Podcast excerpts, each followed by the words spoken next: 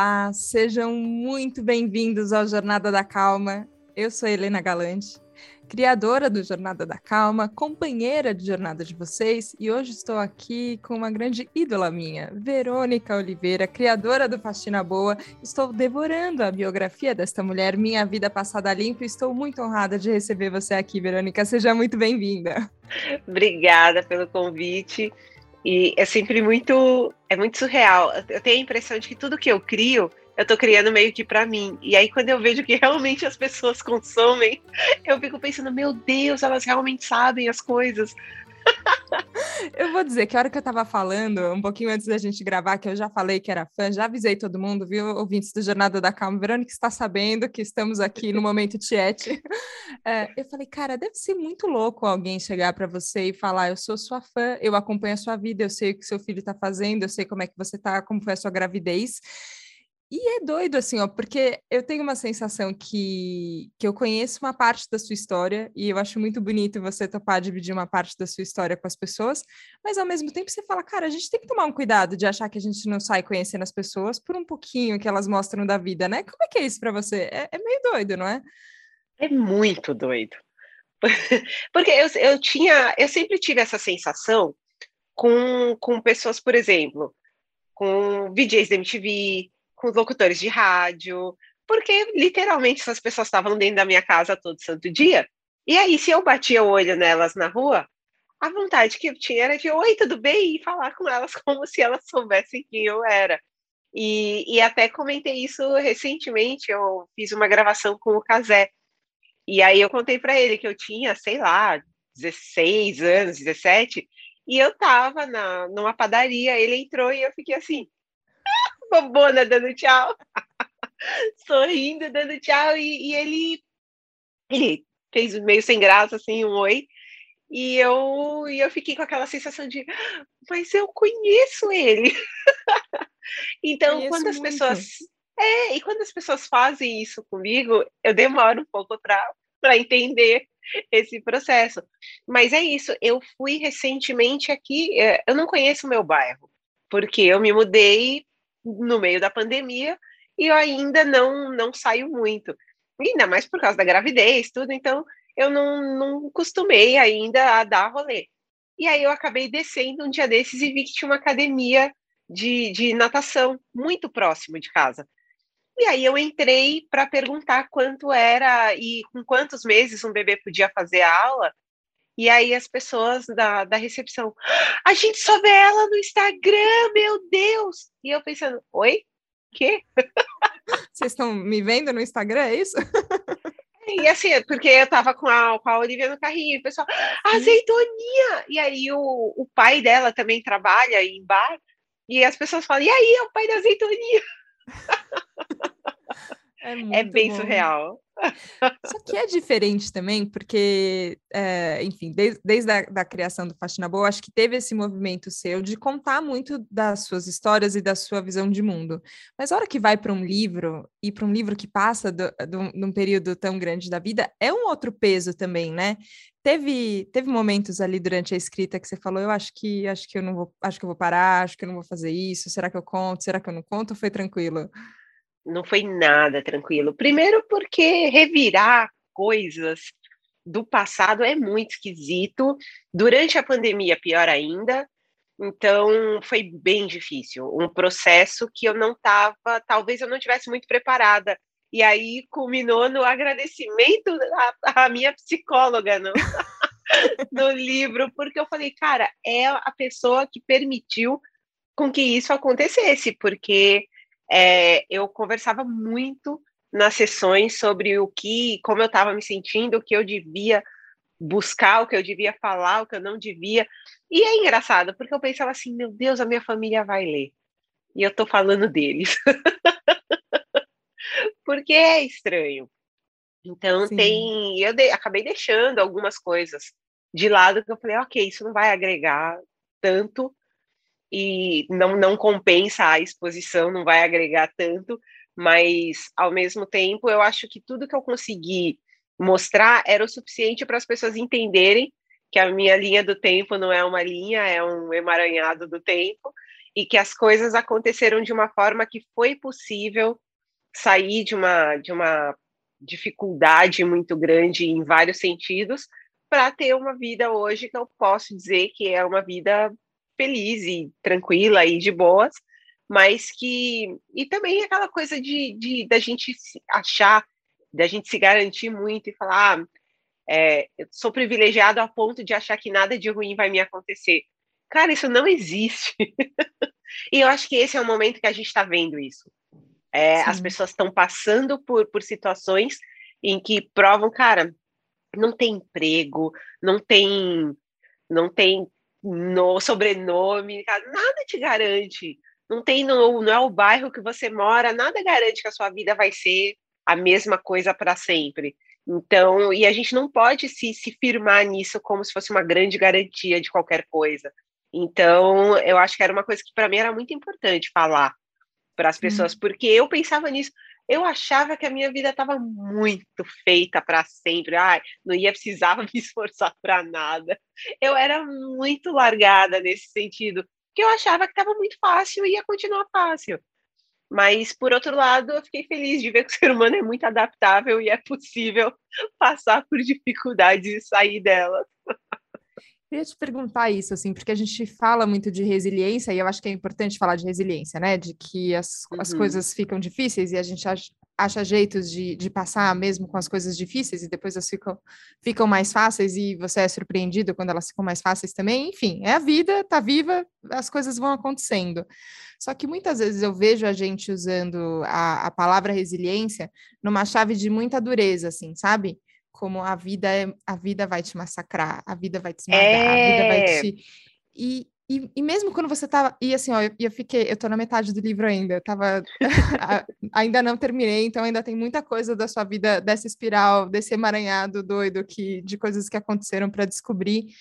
Mas teve algumas passagens que eu li e falei, nossa senhora, assim, ó, o ser humano tem uma força de uma vontade de viver incrível, assim, ó, porque passar por tantas coisas e, e seguir e seguir sorrindo e seguir feliz e hoje está aqui é, é muito impressionante, é muito forte. Só que mesmo quando você está falando disso, tem um, não sei, é uma chave de resiliência um pouco diferente que eu sinto, mas eu fiquei na dúvida se isso era durante ou se isso é um olhar de hoje olhando para as coisas do passado, e aí vem esse olhar de também mais carinho para as coisas que passaram, sabe? Ah, cara, assim, primeiro, a palavra resiliência, ela me incomodava muito porque eu aprendi essa palavra no contexto do mercado de trabalho. E aí era sempre empurrada para a gente como você tem que se ferrar muito e passar por isso sorrindo, parabéns, achar você é que é isso. E aí eu já tinha raiva da palavra. Com o tempo, e aí com a minha história, as pessoas começaram a usar. Eu detesto o termo guerreira ou resiliente. Guerreira pra, não, gente. Contar. Nossa, guerreira é péssimo porque as pessoas falam, puxa, você passou por coisas que, que é, não só, não, é, quando eu paro para pensar, não é só o fato de eu fazer, falar hoje sobre isso sorrindo porque está no passado, mas eu tentava ver de uma forma diferente, transformar num contexto diferente aquilo que estava acontecendo. E foi bem engraçado porque eu nunca tinha assistido o filme A Vida é Bela.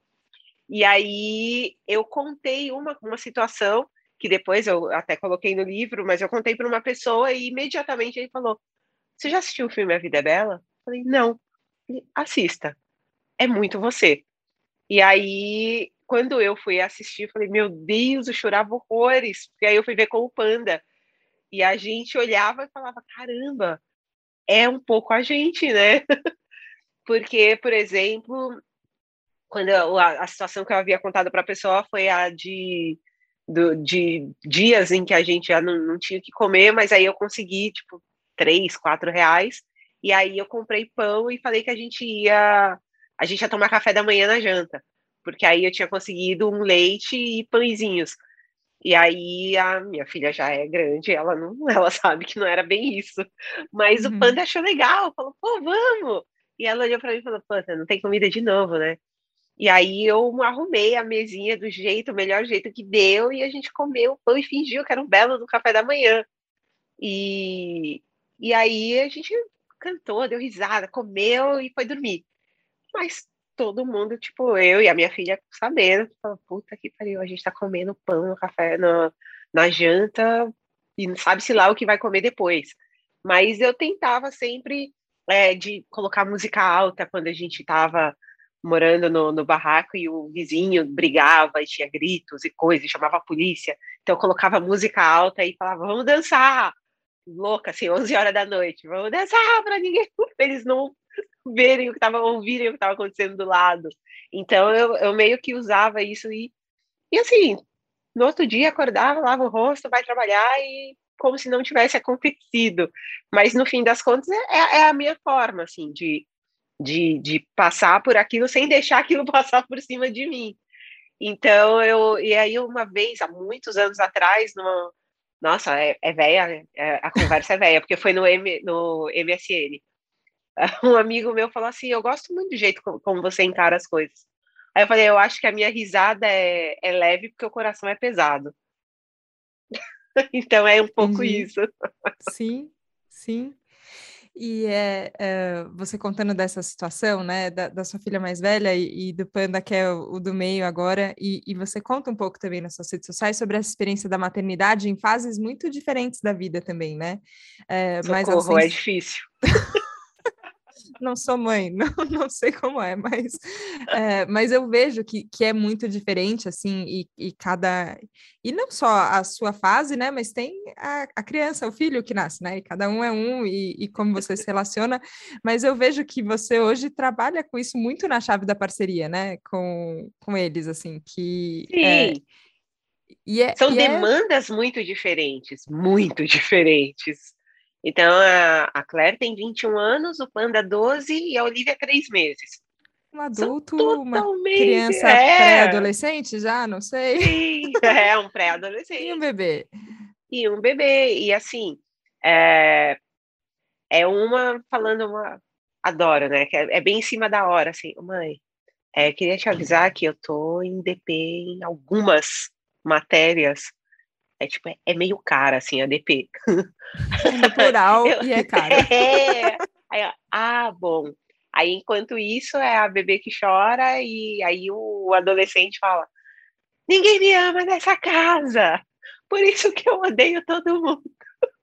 Porque ninguém se importa com o que eu quero. O cara tem tudo, o tempo inteiro na mão, mas aí Se a gente não escutar o choro dele por cinco segundos, eu odeio vocês, eu vou embora morar em outro lugar. Eu adoro quando eu falo: você vai? Você arrumou um emprego? Você vai pagar seu aluguel? Não vou mais, eu vou ficar aqui. É, um é uma loucura. De, de realidade. É tudo ao mesmo tempo. Sim. É, eu adoro. É tudo ao mesmo tempo, é uma loucura. Agora vai ser a experiência maravilhosa. Eu vou. Eu, quando eu fiquei grávida a primeira vez, eu falei, puxa, eu tô prestes a completar 18 anos, eu vou aprender a dirigir. Demorou um tempo, assim, eu tô indo agora. Só um então, demorou um pouquinho. E aí eu tô indo com ela. eu ia aprender Já tá na parte das aulas práticas. Eu ia aprender a dirigir para levar, é, para carregar minha filha para algum lugar se eu precisasse. Mas eu esperei um pouquinho, então agora eu tô indo fazer a autoescola com ela pra gente. Falei, é bom que agora que eu tô ficando velha, você dirige para me levar nos lugares. Mas, Mas a, é uma, vai ser uma experiência muito, muito legal. E a gente tá, tá é, é, isso, assim, é na base da parceria. Eu faço as coisas junto com ela, eu faço muitas coisas junto com, com o Panda, que a gente tem uns gostos meio parecidos, então a gente joga coisas junto, que são muito divertidas. É, a gente gosta de passear em lugares parecidos. Então, a, com a Claire, a Claire gosta de um tipo de música que eu não gosto. Aí a gente não vai em show nem nada. Mas com o Panda a gente já curte mais as mesmas coisas. E aí, logo, logo, o que tá. E, e assim, a Olivia chegou para reunir os dois de uma forma que antes não acontecia. Então, isso está sendo muito legal também. Porque eu fiz o vídeo de, da reação deles ao anúncio da gravidez e foi um foi horroroso. Eu falei, é tão bonito na internet quando as mães falam que estão grávidas e as crianças ficam emocionadas. Eu vou fazer um. E aí minha filha começou a chorar e disse que era uma coisa horrível. E o panda não entendeu. e ele ficou. Eu mostrei uma roupinha de bebê e ele. É do Nicolas. Nicolas é o priminho dele. Não é. E não tinha nada a ver o tamanho da roupa. O menino já tá grande, assim, era uma roupa de bebê. E ele, de quem é essa roupa? E a Claire gritando, sua mãe tá grávida! Eu olhei e falei, nossa, não parece com os vídeos que tem na internet. Mas vou postar mesmo assim. É, aí postei e a galera, meu Deus, que família real. Mas é mudou, né? divertido. né? Hoje em dia já é então, e agora tá amigo. Exatamente, aí tá aí. Os dois que choraram tanto, meu Deus, minha mãe está grávida, agora estão aí. Tudo o dia inteiro babando, pegando colo, cuidando. Maravilhoso, maravilhoso. Mas é, é, essa expectativa e realidade que a gente cria, né? De quantas coisas a gente vê e fala, nossa, que lindo, que ótimo. E aí você vai tentar fazer com você, na sua família, e não, não dá certo. Não é igual. E eu acho que você foi encontrando um caminho, acho que você você conta no começo do livro, né, que você sempre teve isso de comunicação muito forte, mas as coisas foram acontecendo e, e acabou que não foi esse o caminho primeiro que você seguiu lá atrás. Mas você tem isso de comunicação muito forte. E é uma comunicação isso, assim, ó, vida real, o que o que está rolando, o que está sentindo, e acaba sendo uma, uma abertura que você dá para as pessoas também, e que vem muito carinho e pode não vir carinho também, né? Podem vir muitas outras coisas.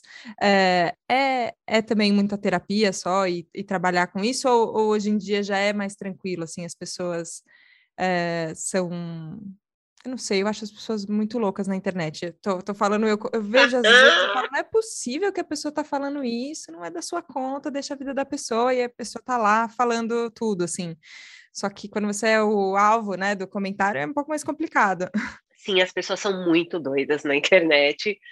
E, e tem isso também, a, o fato de, de que eu pareço, de que eu não, nunca pareça, eu sou mesmo, eu sou muito próxima, eu não, eu respondo às pessoas que me mandam inbox, eu converso com elas na rua, de boas.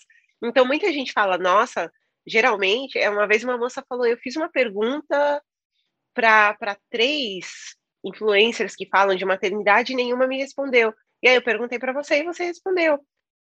E aí eu fiquei pensando, ah, não custa nada também, às vezes. É, teve a situação, uma situação com meu filho em que o vídeo viralizou por conta da escola ter se negado a fazer a matrícula dele, eu recebi 11 mil mensagens no inbox. Eu levei 28 dias para ler tudo. Mas eu li, e aí, na medida do possível, eu respondi. E, e eu acho que não, não vai me tirar um pedaço e ir lá e responder alguém que está passando por um problema parecido com o meu, e aí isso causa essa proximidade. Mas, ao mesmo tempo, faz com que as pessoas se sintam na liberdade de falar coisas totalmente absurdas. Então, eu me lembro que quando eu anunciei que eu estava grávida, é, eu recebi muito comentário do tipo: Nossa, mas que coragem, você não tem um filho autista? Como que você tem coragem de fazer outro filho? E se você tiver outra filha autista? E eu pensando: Tá, mas se for, ok. E eu pensando: o que, que isso muda a vida da pessoa? E aí é, rolou também agora, a semana passada, que foi eu falar que as pessoas não sabiam, sei lá, que eu moro sozinha, eu moro com os meus filhos e eu tenho um namorado. Não é pelo fato de eu ter ficado grávida que eu sou obrigada a morar junto com ele. E nós somos vizinhos. Então eu, eu fiz, eu me mudei para próximo dele para a gente fazer tudo com mais facilidade. Mas para mim não é um modelo de relacionamento que cabe morar os dois na mesma casa. Cara, as perguntas que as pessoas faziam, mas como é possível que ele seja pai dela e faça as coisas e participe? Aí eu, amada, quanto homem mora dentro da casa da mulher e não faz nada? Aí a mulher tem que cuidar das crianças e do marido.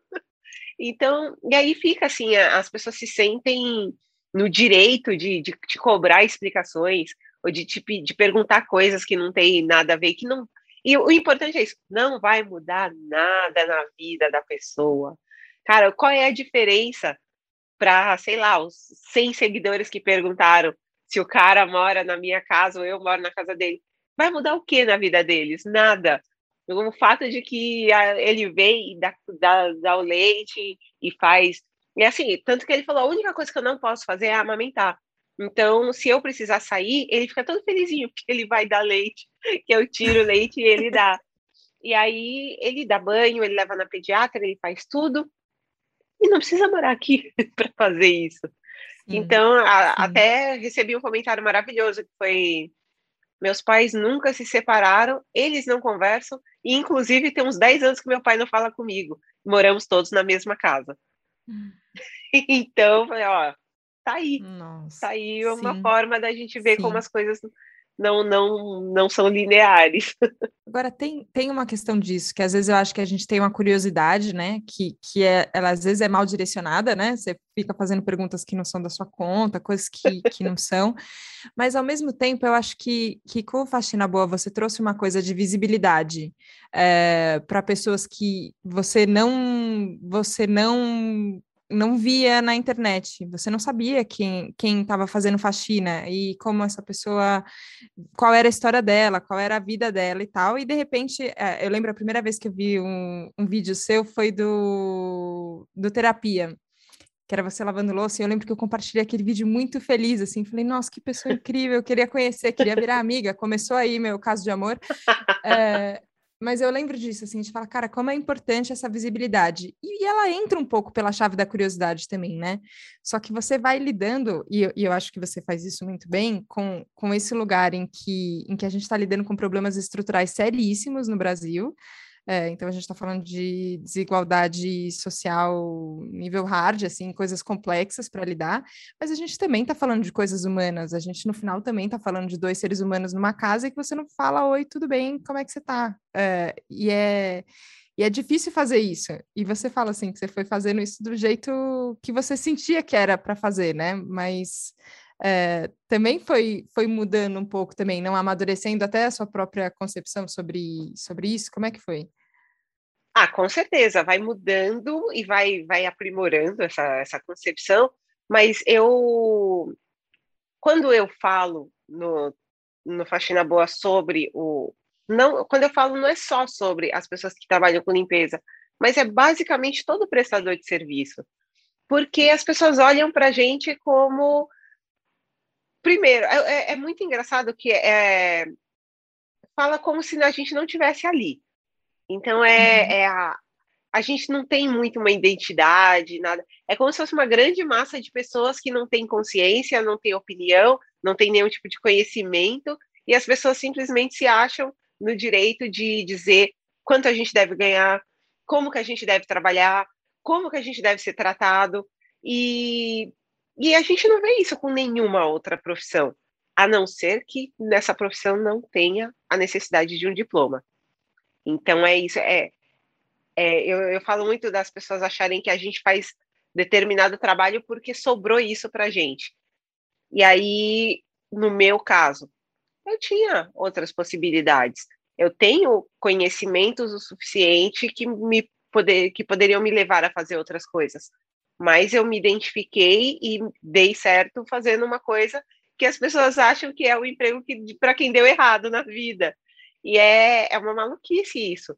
Eu escuto muito, por exemplo, uma coisa que eu não sabia é as, as trabalhadoras da estética, o quanto elas são massacradas assim por comentários, por, por coisas horríveis da, da família, as pessoas terem vergonha, e falar, ai, sei lá, tipo, fulana é manicure, fulana é depiladora, fulana não sei o quê. E aí as pessoas acham que é, é uma vez uma, uma moça uma cliente falou para a depiladora, eu tenho pena do seu trabalho porque eu acho meio nojento.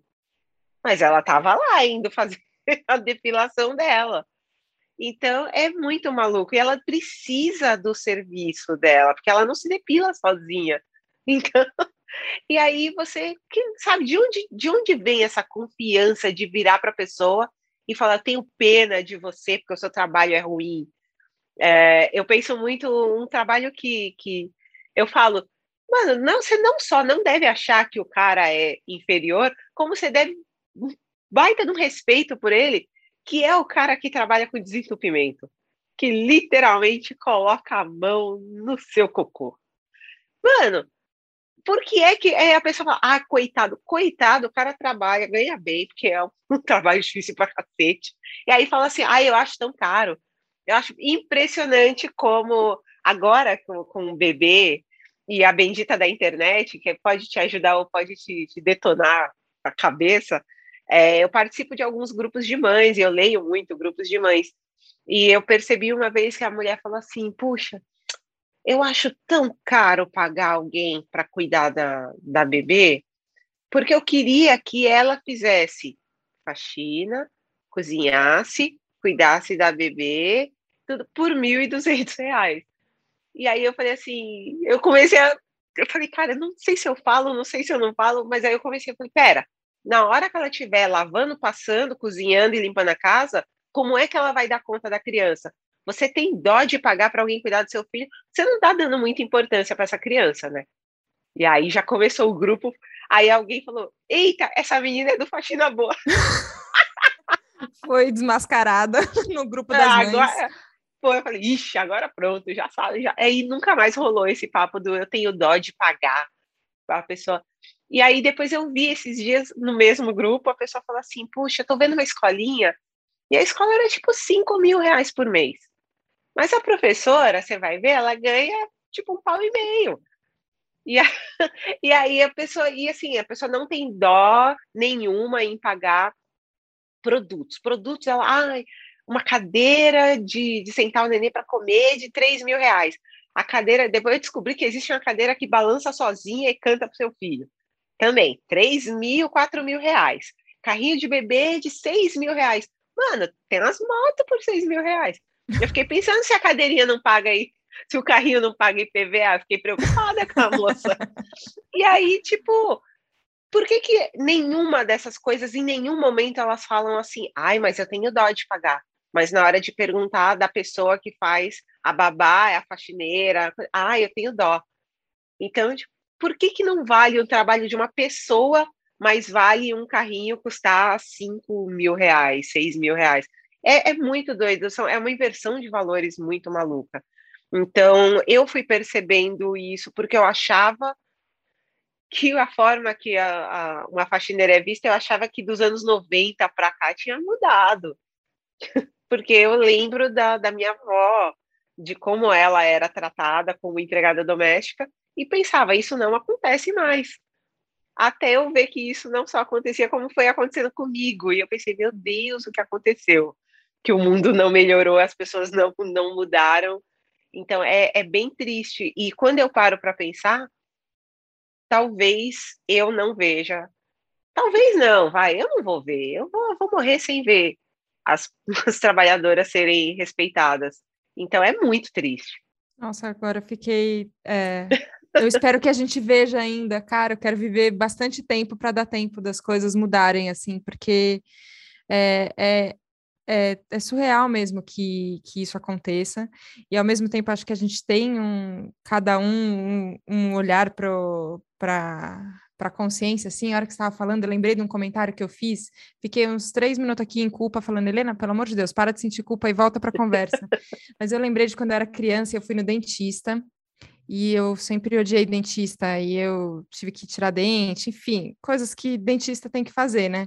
E eu lembro de falar para dentista e falar, mas o seu trabalho é muito ruim, como é que você gosta de fazer isso? Ela falou, eu gosto, cada um gosta de fazer uma coisa. Tudo bem, na minha cabeça, hoje, olhando, eu falo, beleza, você era uma criança um pouco estúpida nesse comentário, que bom que deu tempo ainda de você ver o que, que você estava falando, e, e Fia ficou, e ficou muito marcada, assim, porque a reação dela foi de um ultraje, né, é óbvio, se a pessoa escolheu ser dentista, ela gosta de ser dentista, e quem é essa criança irritante na cadeira dela para falar alguma coisa sobre a escolha dela, só que eu lembro de ficar marcada e falar, cara, é verdade, o mundo não é regido pelos meus padrões. O mundo não é, não Sim. tem as minhas medidas. Porque eu gosto dessa banda não significa que todo mundo gosta dessa banda. Porque eu gosto de escrever não significa que todo mundo gosta de escrever. Foi, foi um momento assim de ruptura de falar, ok, o mundo é, o mundo tem tem mais possibilidades e cada um tem a sua medida. Que bom que aconteceu nessa idade, mas eu, eu ainda olho para isso com, com, vergonha, assim, de falar, cara, que, que péssimo que tive que passar por essa experiência. Só que às vezes eu olho e falo, cara, a gente, como sociedade, a gente ainda tem que ficar de cara com muitas coisas muito desconfortáveis para fazer essa mudança de chave. Mas vamos lá, vai, Verônica, antes da gente, antes da gente passar dessa, vai, quem sabe ainda dá tempo. Tomara. Eu espero muito, assim. Eu acho que a gente cria filhos que já estão aprendendo a ter comportamentos diferentes, para tentar ver a próxima geração fazer melhor do que nós fizemos.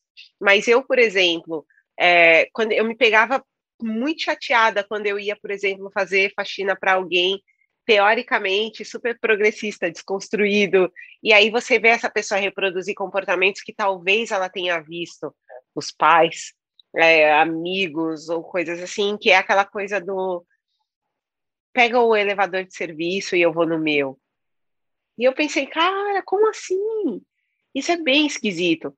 Em compensação, teve, já teve cliente que uma vez ela, a gente conversando alguma coisa assim, ela falou: ah, ah, igual aquele quadro feio que tem lá embaixo. E aí eu falei, eu nunca vi. Ela, como você nunca viu? Você vem aqui toda semana, você nunca viu que tem um quadro perto do elevador? Aí eu falei, não, porque eu entro pela garagem e pego o elevador de serviço. Então eu nunca vi a entrada do seu prédio. E aí ela, não, e aí foi, ligou na portaria falou, cara, quando ela subir, ela vai subir pela entrada, não vai entrar lá no, no, pela garagem. E aí o porteiro ainda ficou meio assim, falou, ah, mas pode deixar? Pode. E aí é, ela falou, cara, tem meio, tinha meio ano assim que eu já ia na casa dela e ela não fazia a menor ideia de que eu entrava pela entrada de, de serviço. Então tem tem pessoas que, que já mudaram esse comportamento e eu me lembro assim claramente de ter chorado a primeira vez que uma cliente cozinhou para mim. E aí eu pensei na minha avó, na minha avó comendo a comida diferente, sendo que ela que cozinhava para a família, mas ela tinha que comer uma comida diferente da deles. E, e eu pensei, puxa, minha avó, infelizmente, morreu sem saber que era possível fazer de outro jeito. Então eu comecei a chorar, coitada da moça, não entendeu nada, né? Ela fez uma comida eu tô legal. aqui, eu juro. É, e eu, é, eu fiquei pensando, eu falei, meu Deus, ela deve estar achando que eu tô chorando que a comida dela é ruim. mas não era, era bem gostosa. Que bom, que bom. Bom, a, a gente falou de um, de um, sonho grande, vai, compartilhado, de uma coisa que a gente quer ver diferente no mundo. É, e, e, tem também a gente aqui, né? E, e, quais são os sonhos nossos pessoais que a gente sonha em, em conseguir? Eu acho que muitas coisas que você sonhava já aconteceram, é, e, mas eu sei que talvez tenha outras coisas também que você tem vontade. Agora tem algum sonho grande, alguma coisa que você quer se dedicar? Ou estamos criando, criando as crianças, agora esse é o momento? Como é que tá? Meu, eu tenho, eu tenho sonho, eu sou muito a BR média, assim, né? Porque eu, eu, tenho o sonho de ter a casa, que é um sonho que todo brasileiro tem. É, e, e eu brincava muito porque eu falava, cara, é inacessível para mim, não vou pensar nisso. Com o tempo passando, começou a se abrir a possibilidade, e aí agora é é, é, o meu foco, assim, é um negócio que eu penso todo santo dia, porque já é mais factível. E, e levando em consideração tudo que já me aconteceu, é, eu acho que seria uma sensação de, de segurança que, que eu preciso, sabe? Passar por isso. Porque a pessoa que. Eu já me mudei, eu tenho 40 anos de idade. Eu já morei em mais de 40 casas diferentes. Daria, tipo, uma por ano é insuportável. Já teve ano de não conseguir pagar ou de achar um lugar que fosse horrível, mas dava para pagar. Na primeira chuva entrou água na casa toda, eu perdi tudo, e aí procurava outro lugar, ia, ia, ia, e no final das contas, é, muitos meus amigos me zoam muito, falam assim, ai, fala, fala do bairro tal, aí fala, ah, a Verônica já morou lá. Aí eu, ai, seu ridículo, já na rua tal. Pior é que já. Pior que já, droga. Então é isso, eu já rodei essa cidade inteira. Eu queria ter essa sensação de, ufa, estou estabilizada no meu canto. Então é uma coisa que para mim vai ser muito importante. E aí eu até brinquei, eu, conversando com, com uma amiga consultora financeira, que eu falei, cara, você acha que eu posso parcelar em 30 anos uma casa? Olha a minha cara, eu tô surtada agora. Você acha que eu duro 30 anos? Aí ela começou a rir, ela, é, talvez tenhamos que pensar em algo de curto prazo. Falei, não tenho, não tenho saúde para aguentar parcelar uma, fazer uma dívida de 30 anos, porque eu já tô com 40. Não... Então, é, para a gente ver o quanto é difícil. Eu, eu vejo os valores assim, você dá de entrada, eu falo, mas quem? Quem? Quem faz isso? Como se faz isso? Então é, é meio maluco. Então é, é um plano agora de, sei lá, 10 anos juntando dinheiro para dar a bendita da entrada e não tem que parcelar em 30. ah, mas eu acho que dá, eu estou apreensiva. É porque eu descobri um dom que eu tenho, que é o dom de gastar dinheiro. É um talento. É, nossa, é natural, cara, é impressionante. Quando eu vi, já foi.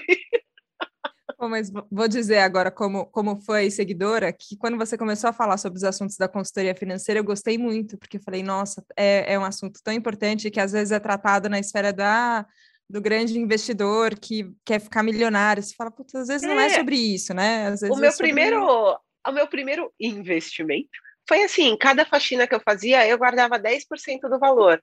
Chegou no final do ano, eu pude fazer uma ceia de Natal e dar presente para os meus filhos. Então, tipo, ok, foi a primeira vez que eu falei, cara, funciona esse negócio de guardar o dinheiro. Mas é que na minha cabeça também tem, funciona assim. Ai, meu, sei lá, né? A gente vai morrer, vamos gastar tudo logo. e se eu guardar o dinheiro e descer e o busão me atropelar, deixa eu torrar isso aqui rapidinho. Então, fica, fica metade, fica o bichinho de, de, um lado falando gasta, gasta, gasta, e do outro lado, guarda um pouquinho, pelo amor de Deus. Então, eu tenho, e, e assim, bateu, bateu, a velhice bateu, e ponto. Eu penso muito em o que eu quero daqui para frente, eu falo, meu, é, é, eu, quando eu fiz um trabalho com faxineiras da, do Capão Redondo, a gente, eu conversava com pessoas que estão ali, sei lá, 65 anos de idade fazendo faxina cinco vezes por semana, que perdeu parte do movimento das mãos porque já fez tanto esforço. E aí eu falo, cara, eu não quero isso para mim. Eu preciso aprender a me planejar para não ter que trabalhar beirando 70 anos de idade.